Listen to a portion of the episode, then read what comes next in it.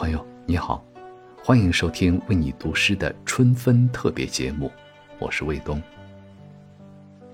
时至春分，白昼与黑夜终于平分了一日春光。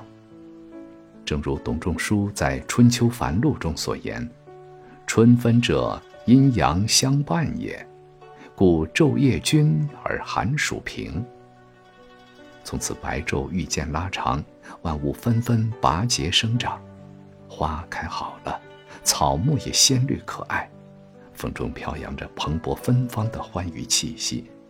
一年中最怀希望的日子已经来临。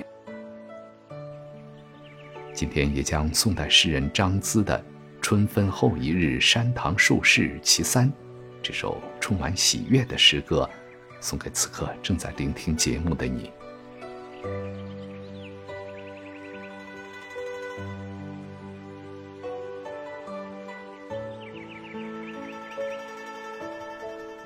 老圃公府欲可嘉，种藤迎树尽开花。人间似我能嫌少，石上看云到日斜。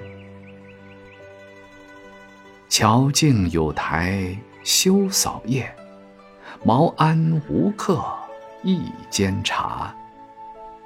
两边最喜添新竹，夕照斜时见可遮。